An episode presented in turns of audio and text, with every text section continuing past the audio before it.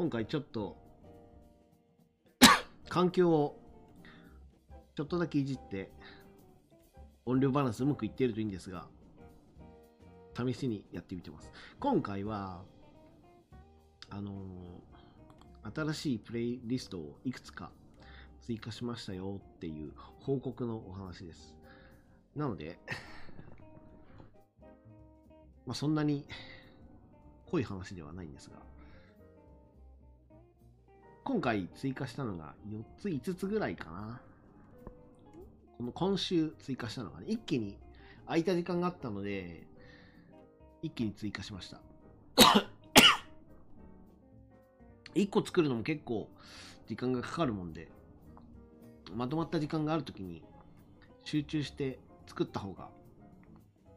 はかどりますね。ちょっとずつ足してるプレイリストもあるんですけど今回は、えー、平井堅チャゲアスカ安全地帯玉木浩二あとよ米津玄師かな？を今週作ったのかな？で、一個ずつちょっとこう簡単に説明をしますと、まずはじゃあ平井堅。平井堅のは、平井堅自身がですね、あの、カバーアルバムを 出したり、そのカバーアルバムのコンサート的なものを定期的に行ってたりするんですね。なので、えー、まあ、カバーコンサートイベントみたいななるんですけど、そのタイトルがケンズバーって言って、お客さんがこう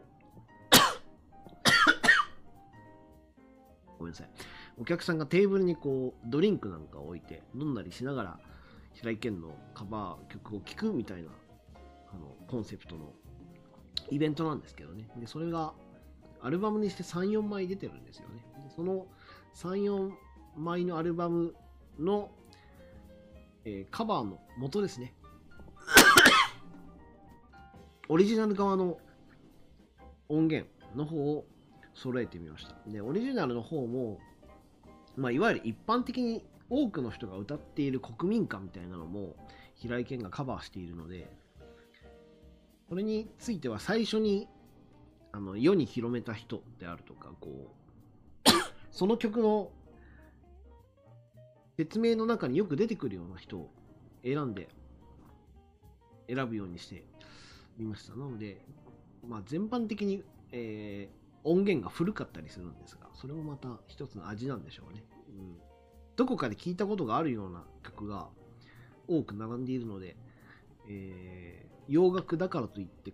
あの完全にスキップするよりはちょっと頭聞いてみて、あ、これ知ってるってなったら聞いてみるとかっていうのも面白いかもしれないですね。で、で、このケンズバーのアルバムのナンバリングが進むにつれ、洋楽だけではなくて邦楽も増えていったりするんですね。で、その選曲がまた面白いものがあったりするので、そういう注目の仕方もいいかもしれません。うん。まさかこう、バレンタインキスが入ってるとかね、意外ですからね。うん、これが一つ目、平井堅。ケンズバーのカバー、原曲、40曲、2時間ぐらい、2時間半ぐらいかな、の内容です。二つ目が、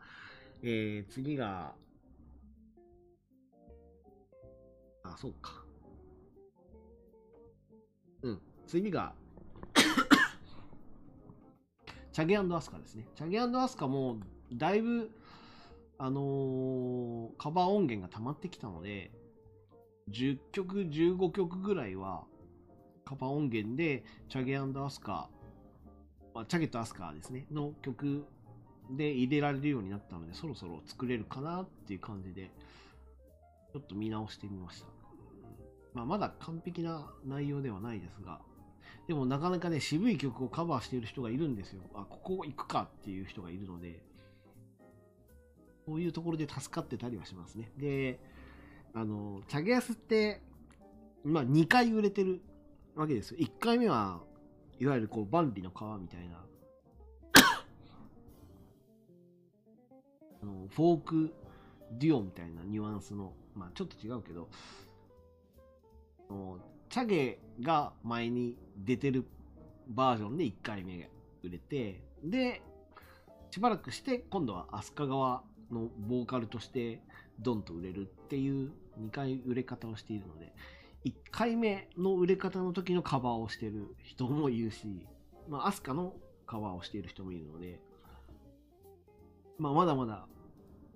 積み重なっていくプレイリストになるんじゃないかなと思います。まだ歌入りが半分ぐらい。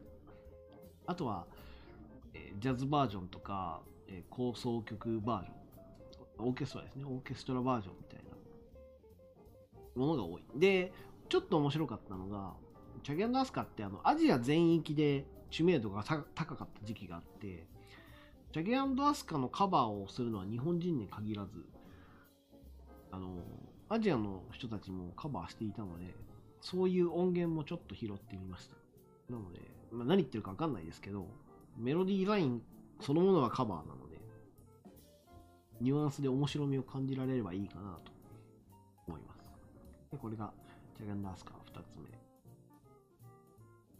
目。3つ目が安全地帯玉置浩二。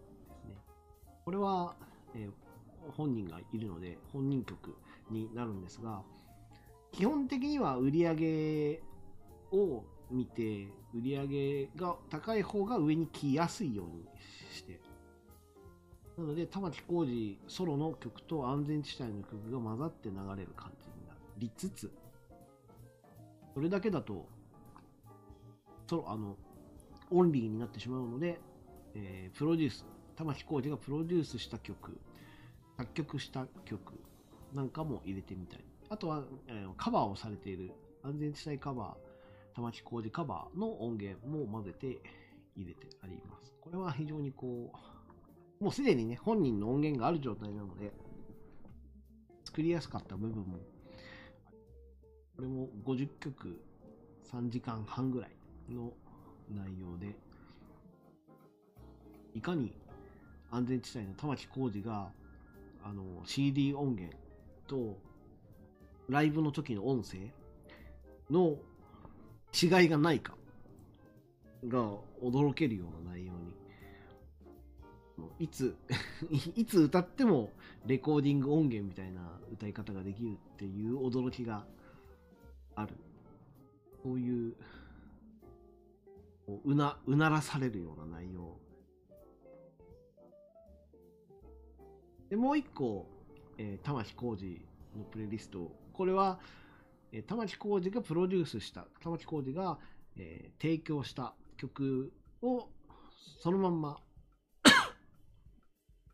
集めました。そうすると大体50曲ぐらいになるので、まあ、ちょうどいいなということで、オンリーで作曲家ベースとして作曲家が作った、まあ、プロデュースベースとしてプレイリスト1個作ってちょっとね、全般的に古いので、80年代とか90年代前半が分かんないときついかもしれないですね。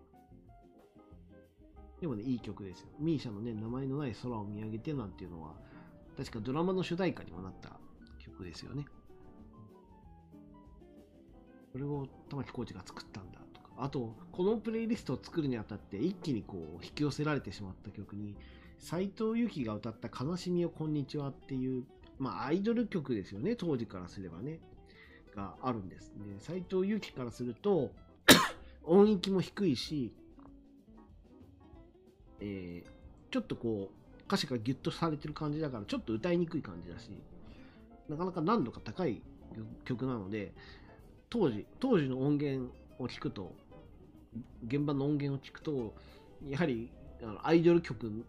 の仕上がりになっているんです。ところが、この曲は、メゾン一国っていうアニメの主題歌に、オープニングテーマになっていて、で、そのメゾン一国のストーリーの、ストーリーというか、設定ですよね。設定を知って、その後に、この悲しみをこんにちはの歌詞を聞くと、シンクロしている部分がよくいい感じに乗っかっているので、あ、こうやってよくできてたんだっていう見直しになりました。うん、特に歌詞がね、うまく乗ってて、あの、その、オープニング、メゾン一国のオープニングテーマの設定にうまく乗ってて、で、それにこう、玉置浩二が曲をうまくつけたなって、特にこう、曲がね、ひっくり返るんですよ。この曲、悲しみをこんにちはって、A、B からサビのところで一気に、だけどっていう入り方をするので、サビには。だから A と B は若干こう、うん、暗い方向になるんですね。で、それを、だけどでひっくり返してサビが始まるっていう曲なので、ガラッと変わる。ここが面白かったりするんですが。うーん、玉置浩二自身がね、セルフカバーをしたアルバムがあるんですよ。ところが、その、玉置浩二セルフカバーアルバムは今のところ Spotify に入ってなくて、それがちょっと残念だなと思うんですが、本人版の悲しみをこんにちはもかなり、あの、力作なので、特にね、その、女性版の悲しみをこんにちはは、うーん、これ難しいんですけど、歌い上げちゃうと雰囲気が出ないんですよ。がっつり歌唱力を伴って悲しみをこんにちはを張って歌っちゃうと、歌詞とか曲の雰囲気と一致しない。だから、ちょっと崩して、アイドルが歌ってアイドル曲的に流した方が、よく入るっていうのはその通りなんだけど、にしても、ちょっと斎藤由貴音源だと、どういう曲なのかわからないぐらいまで崩れてる時があるので、まあ、だからこそ玉置浩二版のセルフカバーが、こういうことだったんだっていう一つのこう、解釈の表現を見せてもらえるので、セルフカバー版が入ったらプレイリストに入れたいなと思っています。ちょっと長くなっちゃったので、この辺。他にもね、あのー、有名な曲がポツポツあって、これも玉置浩二だったんだっていうのがあるので、確認するといいかもしれません。あとは、Spotify には、まだあんまり来ていない米津玄師たちなんですが、ね、去年、今年と実質的に2冠王みたいな快進撃、J-POP の界隈では、今のところトップ、トップレベルの注目をされている状態なんですが、残念ながら Spotify には日本版では来ていない。海外では来てるんかもしれないですけどね。うん、なので、まあ、頑張って集めたんですが、まだ至らずといったところかな。うん。まあ、あとはカバーでちょっと頑張ってくれている人がいたので、それに重点的に行きました。うん。なので、これ、このプレイリストもまだまだですが、ああ、この人ねってなるんじゃないかなと思います。以上、これで、えー、説明したのは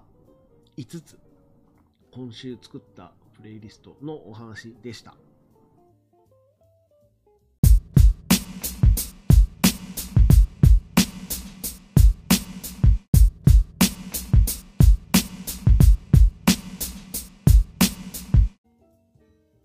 この後流れるポッドキャストの英語のメッセージは広告ですので、えー、お気になさらずどうぞ。